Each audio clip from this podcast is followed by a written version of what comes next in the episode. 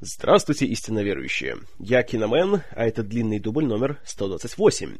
Э, выходит он с большим опозданием, чем я планировал, потому что все мои наполеоновские планы подпортило мое адское самочувствие. Все началось с моей непонятно откуда появившейся аллергии, которая у меня открылась в прошлом году, и в этом году я пришел к выводу, что она у меня на солнечный свет.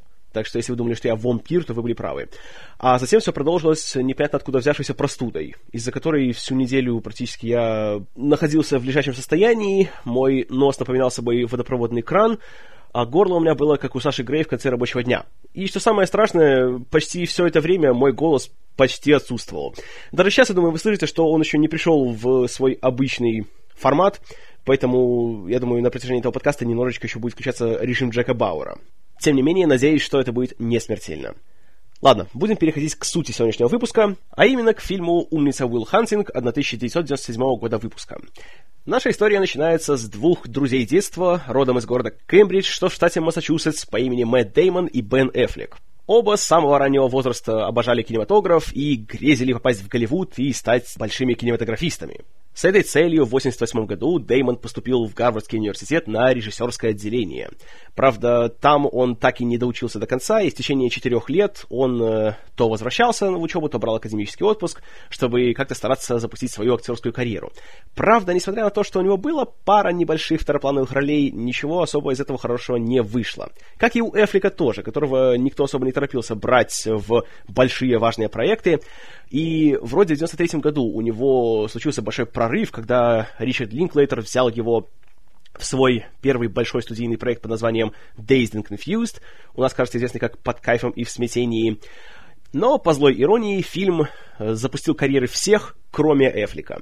И в конечном итоге они с Деймоном решили, что для того, чтобы покорить Голливуд, надо делать это на своих условиях. Раз никто не хочет брать их в чужие фильмы, надо сделать свой у Деймона уже была одна небольшая идея для сценария, которая зародилась как одно из заданий во время его учебы в Гарварде, когда ему нужно было придумать сюжет для короткометражного фильма. И сюжет у него укладывался в одно предложение. Что, если бы простой пацан из Южного Бостона оказался математическим гением?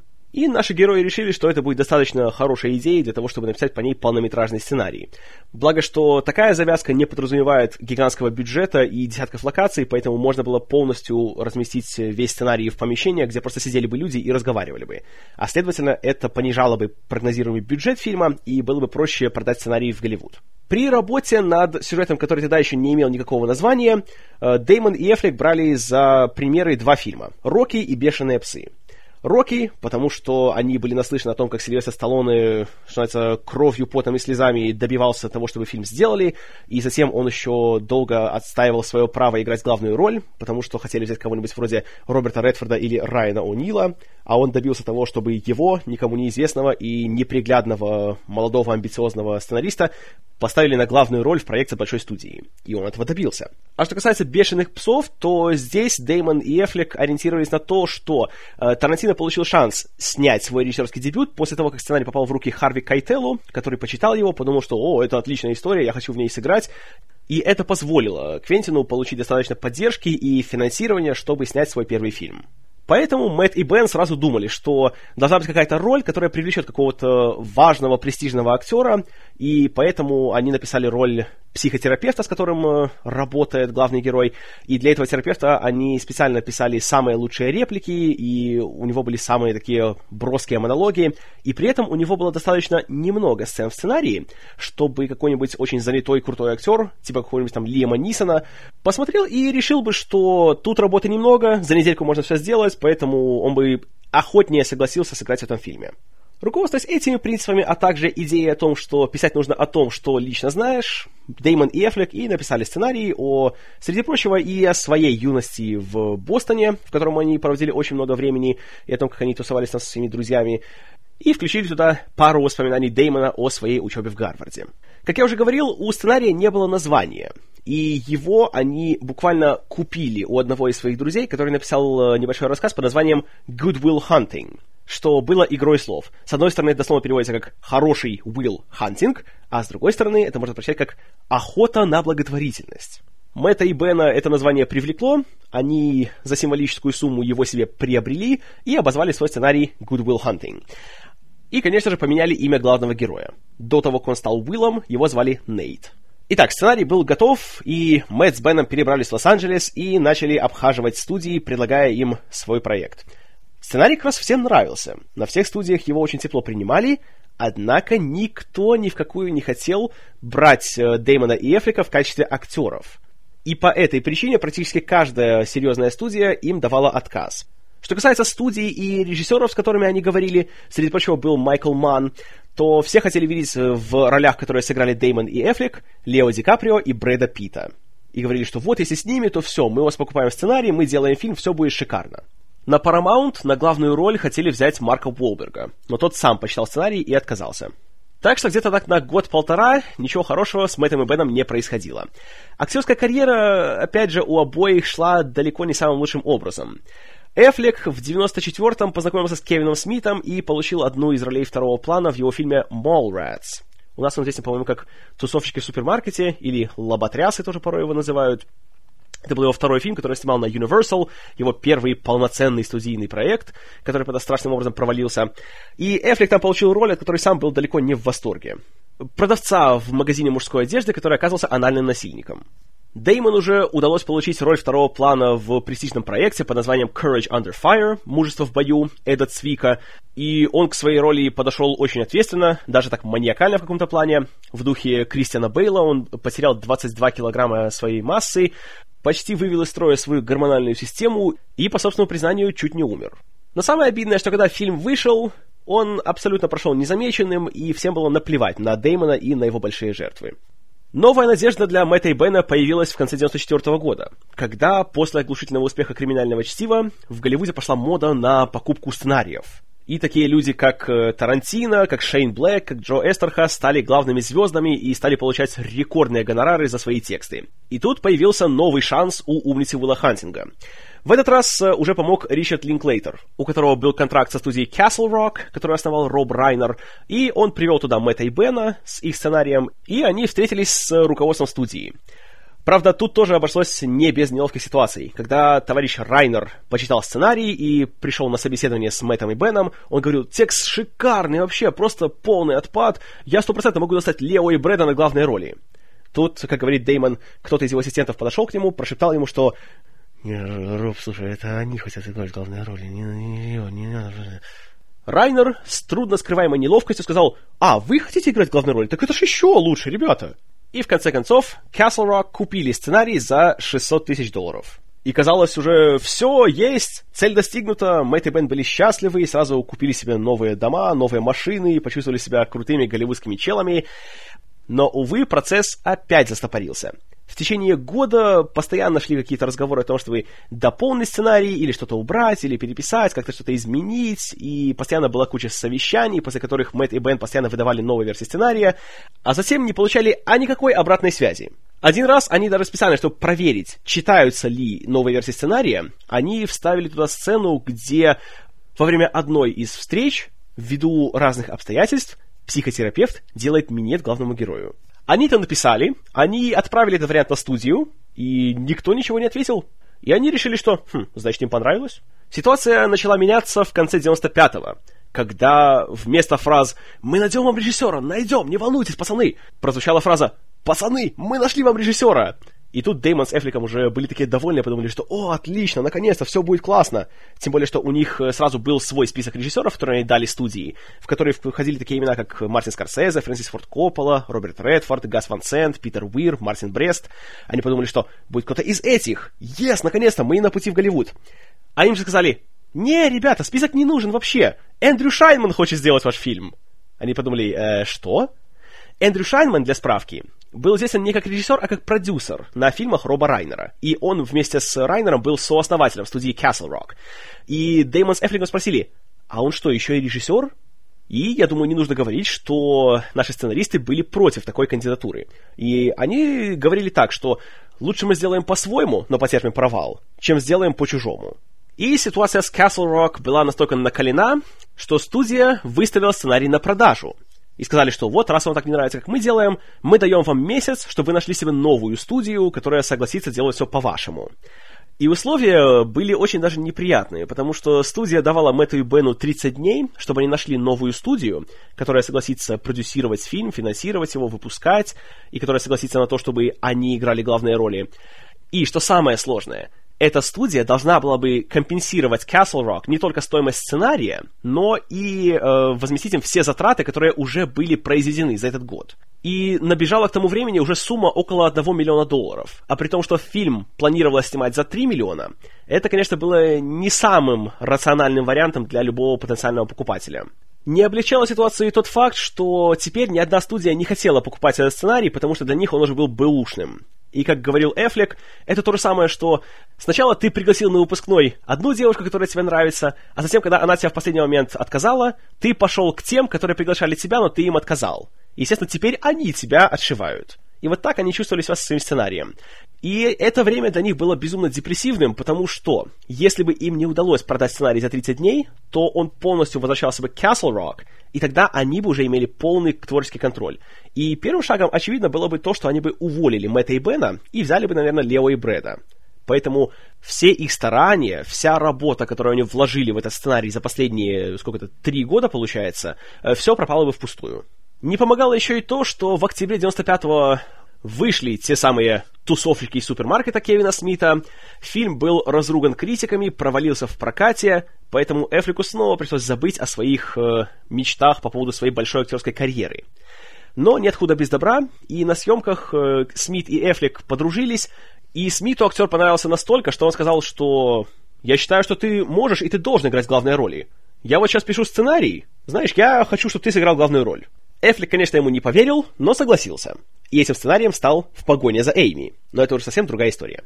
Тем временем сроки, данные Castle Rock, уже подходили к концу, и Эфлик просто в отчаянии подошел к Кевину Смиту и сказал, что вот тут такая ситуация, объяснил, что и как, и учитывая то, что к тому времени Кевин Смит был уже в хороших отношениях с Харви Вайнштейном, руководителем Мирамакс, он попросил, чтобы, во-первых, Смит почитал сценарий, а если ему понравилось, то чтобы он пошел к Вайнштейну и уговорил того купить этот сценарий у Castle Rock. А также Эфлик попросил у Смита, чтобы тот взялся режиссировать этот фильм. Смит, правда, осознавая, что он может делать, а что не может, подумал, что это слишком ответственное задание для него, который снял всего два фильма, и плюс он не хотел снимать ни один фильм, где он не был бы автором сценария.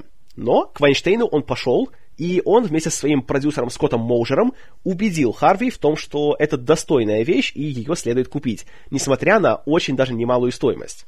Деймон и Эфлик к тому времени уже были наслышаны о репутации Вайнштейна, и все говорили, что, ребята, будьте осторожны, потому что он вам позвонит, он скажет все, что вы хотите слышать, что какой классный сценарий, что вот все, я дам вам денег, вы сыграете главные роли, я ничего не буду менять, все будет как вы захотите. А затем, как только ты подпишешь с ним контракт, он тебя обматерит, скажет, что ты пустое место, все поменяет, все перемонтирует и выбросит тебя с этого проекта и сам пожнет все лавры. Но, во-первых, у наших героев уже не было выбора, а во-вторых, Дэймон сказал, что даже так будет лучше, Пусть он говорит напрямую, что он о тебе думает, чем э, он будет тебе все время улыбаться, говорить, какой ты молодец, а потом возьмет и все порежет. В конечном итоге, в последний момент Харви все-таки выкупил сценарий у Castle Rock, заплатил им все их накладные расходы и позвонил Мэтту с Беном. И, как их и предупреждали, он говорил им все, что они хотели слышать. Что отличный сценарий, мы дадим вам денег, вы сыграете главные роли, но, что сразу убедило Дэймона и Эфлика в том, что это человек, с которым стоит поработать, это то, что Харви им сказал. Ребята, сценарий шикарный, но ради бога, терапевт не может у него отсасывать, уберите эту сцену. И в этот момент Мэтту и Бену стало ясно, что они в надежных руках. Итак, осенью 95-го умница Уилл Хантинг переместился на Мирамакс, и вместе с Дэймоном и Аффлеком над проектом снова работал их э, друг, продюсер Крис Мур. Тогда же начались поиски режиссера. И тут Харви хотел взять кого-то большого, какого-то звездного, и, среди прочего, он вел переговоры с Мелом Гибсоном и Крисом Коламбусом в то время как Мэтт и Бен настаивали на кандидатуре Гаса Ван Сента, с которым к тому времени они уже успели познакомиться, дать ему сценарий, о котором режиссер очень положительно отзывался, и он был готов э, его снимать. Но вот Харви Ван Сент очень не нравился, и он искал режиссера, который был более на слуху у массового зрителя. Однако по тем или иным причинам э, все время режиссеры отказывались. Но, несмотря на это, Вайнштейн все равно не стал более положительно относиться к кандидатуре Гаса Ван Сента. И у него очень часто возникали трения, в частности, с Мэттом Деймоном. Есть такая история, что во время одного из собеседований Харви рассказывает, что «Ребят, я говорил с Крисом Коламбусом, предлагал ему 5 миллионов за режиссерскую работу, но он отказался». На что Деймон ухмыльнулся и сказал «Ну так и хорошо, 5 миллионов целее будут». И после этой фразы настала гробовая тишина, после которой Харви на него заорал, типа что «Да как ты смеешь так со мной разговаривать? Ты вообще пустое место!» На что Деймон, что интересно, не растерялся и сказал ему «Пустое место, с которым ты по контракту обязан согласовывать режиссера». Тем не менее, и на Мирамакс у Уилла Хантинга прогресса большого не было. Несмотря на то, что Гас Ван Сент хотел снимать фильм и был согласен на куда меньшие деньги, чем Коламбус, Харви ни в какую не хотел его брать. И примерно в то же время Харви немножко забил на Уилла Хантинга и переключил все свое внимание на другой, гораздо более крупный и более престижный проект под названием «Английский пациент». Но это также совсем другая история. И таким образом почти год Уилл Хантинг стоял на месте. Но за этот год актерские карьеры Дэймона и Эфлика потихонечку, такими черепашьими темпами стали двигаться вперед. Кевин Смит снял «В погоне за Эйми», который был принят гораздо теплее, чем предыдущий фильм. А за счет того, что стоил он что-то около 300 тысяч долларов, он в прокате собрал 12 миллионов и принес Мирамаксу очень немалую прибыль. Поэтому все стороны процесса были очень рады. А Мэтту Деймону даже удалось получить главную роль в новом фильме Фрэнсиса Форда Копполы, который был экранизацией романа Джона Гришема «Чудотворец» «The Rainmaker». Осенью 96-го Дэймон отправился в город Ноксвилл в штате Теннесси, чтобы готовиться к роли для фильма Копполы, а в то время на Мирамакс Пол Уэбстер, тогдашний руководитель производственного отдела студии, стал активно продвигать все-таки кандидатуру Гаса Ван Сента, и вот уже теперь попытка увенчалась успехом. Правда, не скажешь, что условия контракта Ван Сента были такими уже сказочными. Заплатили ему 1 миллион 250 тысяч долларов, то есть в 4 раза меньше, чем Крису Коламбусу платили бы, а также Харви отказался предоставить ему право окончательного монтажа. Но, тем не менее, у проекта уже был режиссер, что было большим шагом вперед. А еще большим шагом вперед был тот факт, что до того, как Ван Сент взялся за Уилла Хантинга, он разрабатывал проект под названием «Мэр улицы Кастро», который был бы э, фильмом о жизни и политической деятельности Харви Милка. И в том фильме главную роль очень хотел сыграть Робин Уильямс. Однако по разным причинам э, проект не состоялся. Ну а забегая вперед, вы так все знаете, что впоследствии он его снял в 2008 с Шоном Пеном в главной роли. Но э, в 96-м э, так как Ван Сент и Уильямс хотели что-то сделать вместе, режиссер дал ему сценарий Уилла Хантинга. Тот почитал, ему понравилась роль психотерапевта, и он на нее согласился. А так как это была середина 90-х, и Робин Уильямс к тому времени был одним из самых высокооплачиваемых и самых успешных актеров Голливуда, то, следовательно, и у умницы Уилла Хантинга резко появилась большая движущая сила. И таким образом Мэтт и Бен достигли того, чего они хотели. Они заполучили своего Харви Кайтела, и его звали Робин Уильямс. Ну а получив большую звезду и большого режиссера, Харви решил, что какой-то там Крис Мур, который просто друг сценаристов, это, понимаете ли, недостойный продюсер для фильма. Поэтому он хотел от него избавиться. Правда, Мэтт и Бен заступились за него и добились того, что он все-таки остался на фильме, хотя его указали как со-продюсера. А в качестве главного продюсера Харви нанял своего хорошего знакомого Лоренса Бендера, известного как бессменного продюсера всех фильмов Квентина Тарантино. И вот с Бендером, к сожалению, у Мэтта и Бена отношения не заладились. Потому что с самого первого дня он почитал сценарий и сказал, что его нужно переписать, его нужно доработать. И он все время был недоволен, на что Мэтт и Бен посылали его лесом. Бендер впоследствии решил задавить их авторитетом и говорил фразы типа, что «Не, ребят, я позвонил Квентину, и он говорит, что он со мной согласен, да, понимаете, надо переписать». На что Деймон, не церемонясь, говорил ему «Пошел ты нахуй со своим Квентином». И конфликт между сценаристами и продюсером дошел до того, что Бендер на полном серьезе хотел уволить Мэтта и Бена в качестве сценаристов и дать сценарий на переписывание своему другу Боазу Якину. Однако тут Харви Вайнштейн, что удивительно, заступился за тех, кого назвал пустыми местами. И таким образом сценарий остался нетронутым. Ну а Бендеру пришлось э, натянуть улыбку на лицо и в прессе рассказывать, как он доволен сценарием, какие молодцы Мэтт и Бен, и вообще это просто работа мечты. Ну и, забегая вперед, ничего удивительного в том, что за последние 15 лет ни Деймон, ни Эфлек, ни кто-либо из их окружения не появлялся ни в одном фильме Квентина Тарантино. Ну а что касается Уилла Хантинга, то в феврале 97-го Деймон закончил съемки в «Чудотворце», а уже в апреле того же года съемочная группа отправилась в Канаду, в город Торонто, где в течение пяти месяцев и проходили основные съемки. В сентябре был смонтирован первый вариант фильма, за который отвечал мастер своего дела Пьетро Скалия, который славится своими работами с Ридли Скоттом в последние годы. И начались предпоказы фильма, на которых, на удивление, он получил просто высочайшие оценки. Из 100 баллов его оценили на 94. И на тот момент в истории Miramax это был самый высокий результат. Харви Вайнштейн, воодушевленный таким успехом, даже переместил вперед дату выхода фильма. Первоначально планировалось пустить его на Рождество 97-го, а теперь фильм был запланирован к выходу на 7 декабря 97-го, в самый разгар проката «Титаника». И, конечно, многие стали волноваться, что э, а стоит ли делать, понимаете, ну «Титаник» же, это же, понимаете, там большой такой фильм, да, у нас всего лишь такая какая-то маленькая драма про психотерапевтов и пацанов из Бостона. И Харви даже для Мэтта и Бена устроил такой закрытый показ «Титаника», добыл одну из его прокатных копий, и они посмотрели фильм. После просмотра Харви абсолютно спокойно сказал, ну, вот у них там есть, конечно, сцена, где корабль тонет, она, конечно, мощная. Но вообще, знаете, нам нечего волноваться. И, как показала прокатная судьба фильма, он был прав. При своем финальном бюджете где-то около 20 миллионов долларов умница Уилл Хантинг собрал э, около 130 в американском прокате, а мировые сборы достигли отметки в 225 миллионов. Конечно, «Титаник» он не догнал, но, с другой стороны, по меркам Miramax, которая специализировалась на таких, знаете, более маленьких таких проектах, низкобюджетных, это на тот момент был самый большой их хит. И он оставался таковым до 2002 когда студия выпустила «Чикаго». Но если сравнить, сколько денег было вложено в съемки самого фильма и в его рекламную кампанию, и сравнить это с его сборами, а затем сопоставить с «Титаником», то еще, знаете, вопрос, какой фильм был более прибыльным. В общем, все остались исключительно довольны результатом. В конце года умница Уилл Хантинг стал попадать в все большее количество десятки лучших фильмов за год у самых влиятельных критиков, а в следующем году, благодаря, опять же, активным таким агрессивным стараниям Харви Вайнштейна, фильм получил аж 9 номинаций на Оскар. Причем не лишь бы какие.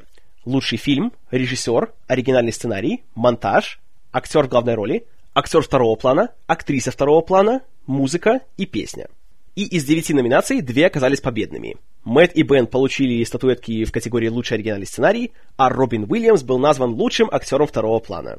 Ну и нетрудно догадаться, что почти во всех остальных номинациях фильм проиграл «Титанику». Тем не менее, фильм был безоговорочным успехом, и он сделал самое главное, чего хотели Мэтт и Бен. Он вывел их на первый план, они мгновенно стали звездами, и их стали звать в свои фильмы Роберт Редфорд, Стивен Спилберг и Майкл Бэй. Но это уже совсем другая история. Что касается умницы Уилла Хантинга, то не могу не согласиться со всеми хвалебными отзывами, которые были написаны об этом фильме, и с наградами, которые ему вручили. Потому что фильм их заслуживает. А как по мне, то, в принципе, надо было еще как минимум одну награду ему дать за лучшую песню. Элиэта Смита «Miss Misery». Уж точно она была лучше, чем песня из «Титаника». Но это мое субъективное мнение. Что касается самого фильма, то вот удивительная вещь. В этой истории этакого алмаза воржи, который должен побороть свои собственные страхи и комплексы, чтобы раскрыть весь свой потенциал и начать жить, а не только существовать, это, конечно, давно заезжен такой троп, и ничего супер нового в нем нету. Но «Умница Уилл Хантинг» — это фильм, который берет не тем, что в нем происходит, а тем, как оно происходит и как оно рассказано. А на вопрос «как?», наверное, если одним словом это описать, то фильм сделан очень искренне. И когда видишь Мэтта Деймона и Бена Эфлика в роли двух раздолбаев из Южного Бостона, то ты не видишь двух голливудских актеров, а видишь реально двух раздолбаев из Южного Бостона. И представить на их месте Лео Ди Каприо и Брэда Питта просто невозможно. И опять-таки это потому, что Мэтт и Бен писали о том, что они реально пережили. И видно, что они чувствуют себя абсолютно спокойно и уверенно в этих ролях. И ни в одной сцене не возникает чувство какой-то такой фальши. И остальные актеры только поддерживают это чувство такой какой-то аутентичности. Подобраны все просто прекрасно. Но опять же, э, как и на многих своих фильмах, здесь Мэтт и Бен стали продвигать своих знакомых, в частности, здесь появляется младший брат Бена Эфлика Кейси, который играет э, комического персонажа, одного из членов всей этой шайки Мэтта по имени Морган. А также появляется еще один славный житель Бостона по имени Скотт Уинтерс, который э, появляется в одной из самых известных сцен фильма, который происходит в баре, где Уилл отчитывает одного гарвардского крутого чела по имени Кларк. Э, Скотта Уинтерса вы, конечно же, можете узнать, если смотрели сериал «Оз». А если не смотрели, то очень зря. И несмотря на то, что фильм снимался в Канаде, все-таки этот вот массачусетский дух в нем сохраняется. Опять же, благодаря актерам и благодаря сценаристам. Потому что сценарий в этом случае написан прекрасно. Диалоги здесь такие, что просто заслушиваешься. И Деймон и Эфлик подтверждают старую истину о том, что если ты умеешь хорошо писать, а они умеют хорошо писать, однозначно, то даже сцены, которые мы видели уже миллион раз, в частности, сцены у психотерапевта, могут заиграть новыми красками. И здесь диалоги, они интересные, они смешные, они остроумные, они очень быстрые, но не настолько быстрые, что за ними не успеваешь. И практически каждую реплику хочется заучить и потом цитировать. Очень смешно, очень интересно, очень оригинально, классно сделано. Кроме того, мне нравится то, как э, многие сцены э, сюжета обманывают ожидания зрителя. Например, есть такой момент, когда вот эта самая сцена в баре, когда друг Уилла Чаки, которого играет Бен Эффлек, решил немножко выпендриться перед э, студентками Гарварда и корчит из себя какого-то такого умника. Тут приходит настоящий умник, в кавычках, Кларк, который решает над ним немножко посмеяться, но тут приходит Уилл на помощь своему другу, и он устраивает с ним такую дуэль мозгов, и в ней обставляет этого претенциозного гарвардского придурка. Но при этом ранее в фильме была сцена, э, которая показывает, как э, Уилл любит разбираться с теми, кто ему не нравится. И он абсолютно не стесняется пустить в ход кулаки, если кто-то ему не нравится. И когда сцена начинается, ты думаешь, что «Ой, блин, сейчас будет драка в баре, сейчас будет ничего хорошего». А тут хоп, и он его, шансится не силой, а умом обставляет. Вот это классно сделано. Или есть один момент, когда у Уилла и его новой девушки, той самой студентки из Гарварда по имени Скайер, которая играет номинированная на Оскар мини-драйвер, наступает большая ссора, и они вроде уже все, они разошлись, и мы узнаем, что она скоро улетает в другой город, и она приглашает его с собой, но он не хочет, понимаете ли, он чувствует себя неуверенно, и хочешь не хочешь, начинаешь думать, что, а, ну ясно, сейчас будет сцена, где он обязательно поймет, каким дураком он был, что надо, понимаешь, не бояться, надо погнаться за ней в аэропорт, и в последний момент там ее встретить, и все у нее будет хорошо. А тут нам показывают сцену, где он сидит на своей машине, аэропорт у него находится вдали, и он буквально смотрит, как взлетает самолет, где, скорее всего, находится Скайлер. И такие моменты по-хорошему застают тебя врасплох. И ты понимаешь, что этот фильм тебя уважает, и он знает, что ты уже смотрел другие фильмы, и он не хочет повторять ее с точностью до каждой мелочи. И это приятно, это располагает. Деймон в главной роли тоже чертовски хорошо смотрится. Причем как в сценах, где он играет обычного такого дрочуна-забияку, так и моменты, где мы видим, что на самом деле он, понимаете ли, гениальный математик. И потому что Деймон сам является человеком очень умным, он убеждает нас в том, что да, это на самом деле живой человек. Это не голливудский образ. И то, что его номинировали на Оскар, это абсолютно заслуженно. И, как я уже говорил когда-то раньше, у Мэтта Деймона есть такая особенность, что кого бы он ни играл, всегда можно легко себя с ним ассоциировать. Он выглядит как э, реально вот простой парень, которого можно встретить на улице. Он не выглядит как звезда, но при этом он ею является. И вот это очень редкое сочетание и безумно приятное. А вот что касается еще одного номинанта на Оскар за фильм, и который победил в этот раз в номинации, то тут абсолютно на 100% я согласен с решением Академии. Робин Уильямс в этом фильме — это просто заглядение. Он здесь идеален. И, конечно, можно долго спорить, какая роль в его карьере является его лучшей, но то, что э, роль терапевта Шона является, наверное, одной из трех лучших, я думаю, спорить не будет никто. И лично для меня во многом он является тем же Джоном Китингом из «Общества мертвых поэтов», только гораздо старше и уже после того, как его уволили. И это уже человек, который, скажем так, немножко потух Немножко это его искра, это его стремление сделать жизнь всех вокруг лучше и ярче, оно все-таки не полностью оправдалось, и теперь он понял, что как-то не стоит так напрягаться. И это мы видим по сцене, где он преподает психологию куче раздолбаев в колледже, которые, мягко говоря, не особо заинтересованы и не особо умны, поэтому он понимает, что нечего тут напрягаться. И когда его бывший однокурсник Джеральд Ламбо, профессор по математике из э, куда более престижного колледжа MIT, которого в одной из своих первых англоязычных ролей играет Стеллан Скарсгард, и чертовски хорошо играет. Скарсгард хорош всегда и везде. Так вот, когда э, Ламбо привлекает Шона к тому, чтобы он работал с Уиллом, и тот видит, что это не очередной трудный ребенок, а это реально человек, в котором есть что-то внутри, то у него и самого что-то просыпается. И он сам становится немножко живее. Это, конечно, да, еще один типичный такой голливудский классический ход, но здесь он показан очень сдержанно. И сам Уильямс очень сдержанно играет, что приятно. Если, условно говоря, в обществе мертвых поэтов было 15% Уильямса, здесь полтора процента Уильямса. Буквально есть одна только сцена, где можно услышать старого доброго безумного Робина Уильямса. Это когда он рассказывает э, Уиллу о том, как он пропустил один исторически важный бейсбольный матч, потому что тогда он познакомился в баре со своей будущей женой. Вот тогда, конечно, да, он начинает кричать и пародировать голоса комментаторов, то тут, конечно, видно, что это уже говорит не Шон, а это говорит Робин. Но это смотрится уместно, и это смотрится приятно. А весь остальной фильм — никаких претензий. И есть, конечно же, его знаменитый монолог, когда он э, ведет Уилла в парк, сосадит его на скамейку и выдает ему целую тираду о том, что он о нем думает, и о том, что Уилл на самом-то деле о жизни ничего не знает, он знает только то, что он начитался в книгах, и говорит, что если ты будешь так и дальше, то мне ничего не интересного. А если начнешь говорить то, что ты реально сам думаешь, что ты сам чувствуешь, то тогда, да, я согласен, я буду с тобой работать. И вот этот монолог, во-первых, он прекрасно написан, он выдающимся образом сыгран, и тут видно, что, да, Мэтт и Бен писали его специально для какого-то большого актера, потому что знали, что он может претендовать на Оскар. И не прогадали. Но, опять же, смотришь, и нет такого чувства, что, ой, ну понятно, это такой оскаровский монолог, все типично, такой вот актерский момент. Нет. Потому что и благодаря игре Уильямса, и благодаря режиссуре Ван Сента все смотрится так не по-голливудски, не преувеличено. И я уверен, что если бы это сделал Крис Коламбус, то на протяжении всей этой сцены играла бы такая духоподъемная музыка, и из щелей экрана вытекала бы карамель. Потому что он любит так делать, он любит нагнать соплей. А Ван Сен, к счастью, нет. И все совместные сцены между Деймоном и Уильямсом — это маленькие шедевры. Каждую из них хочется пересмотреть, каждую хочется чуть ли не заучить наизусть. Они чертовски хорошо сделаны, опять же, остроумно, смешно и не надоедают. Хотя вроде ты смотришь, просто сидят два человека в одной комнате и разговаривают. Но Опять-таки, старая как мир истина. Если ты талантлив, если ты знаешь, что ты делаешь, то даже сцена, в которой просто два человека сидят и разговаривают, будет смотреться более захватывающе, чем любая погоня или перестрелка. И умница Уилл Хансен как раз идеально иллюстрирует эту истину. Есть в фильме и, конечно же, романтическая линия между Уиллом и Скайлер, который играет мини-драйвер. И здесь тоже все получилось удачно. В первую очередь потому, что, собственно, девушку Уилла играет э, актриса не с модельной внешностью. И мини-драйвер, конечно, да, она девушка, знаете, скажем так, я не могу сказать, что она не симпатичная, но она не выглядит так, как будто вот она из Голливуда, она с обложек журналов, и опять-таки, как и сам Деймон, веришь в то, что вот такую пару можно встретить на улице.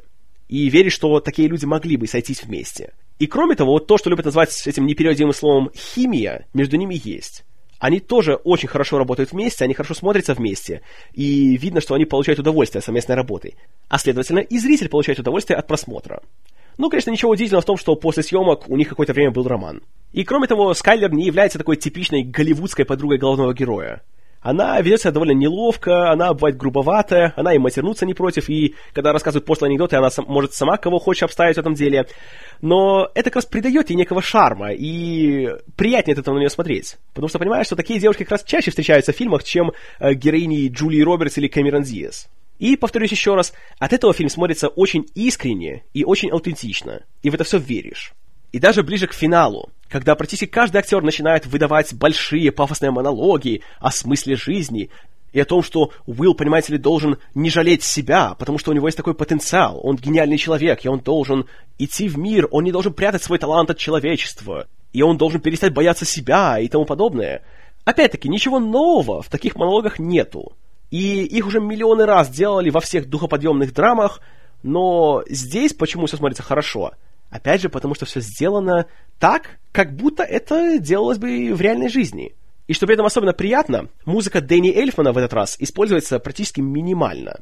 И Ван Сент э, почти не старается никак манипулировать нашими эмоциями во всех этих сценах, потому что он понимает, что настолько сильный сценарий и настолько хорошие актеры, что при просмотре тебе не нужны никакие еще дополнительные средства, чтобы как-то убедить зрителя, что вот это хорошо, а вот это грустно, или вот здесь нужно, понимаете ли, смахнуть скупую мужскую. И есть, конечно же, еще классическая сцена, где мы буквально видим, как два патриарха борются, скажем так, за душу Уилла.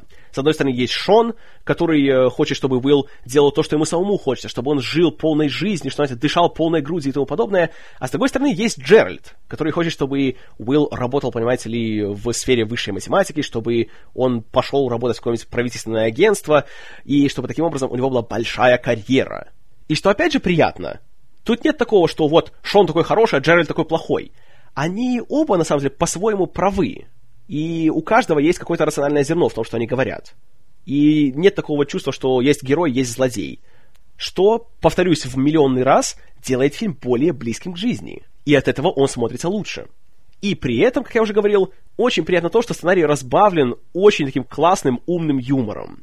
Например, во второй половине фильма у Уилла есть монолог о том, Почему он не хочет работать в агентстве национальной безопасности, который он выдает одним гигантским монотонным монологом, который снят одним длиннющим дублем, который смотришь, во-первых, смеешься от того, что он говорит, а во-вторых, как он говорит, а в-третьих, еще поражаешься тому, что это же надо было все это еще выучить и не сбиться ни разу. И вот так вот все это произнести великолепно просто.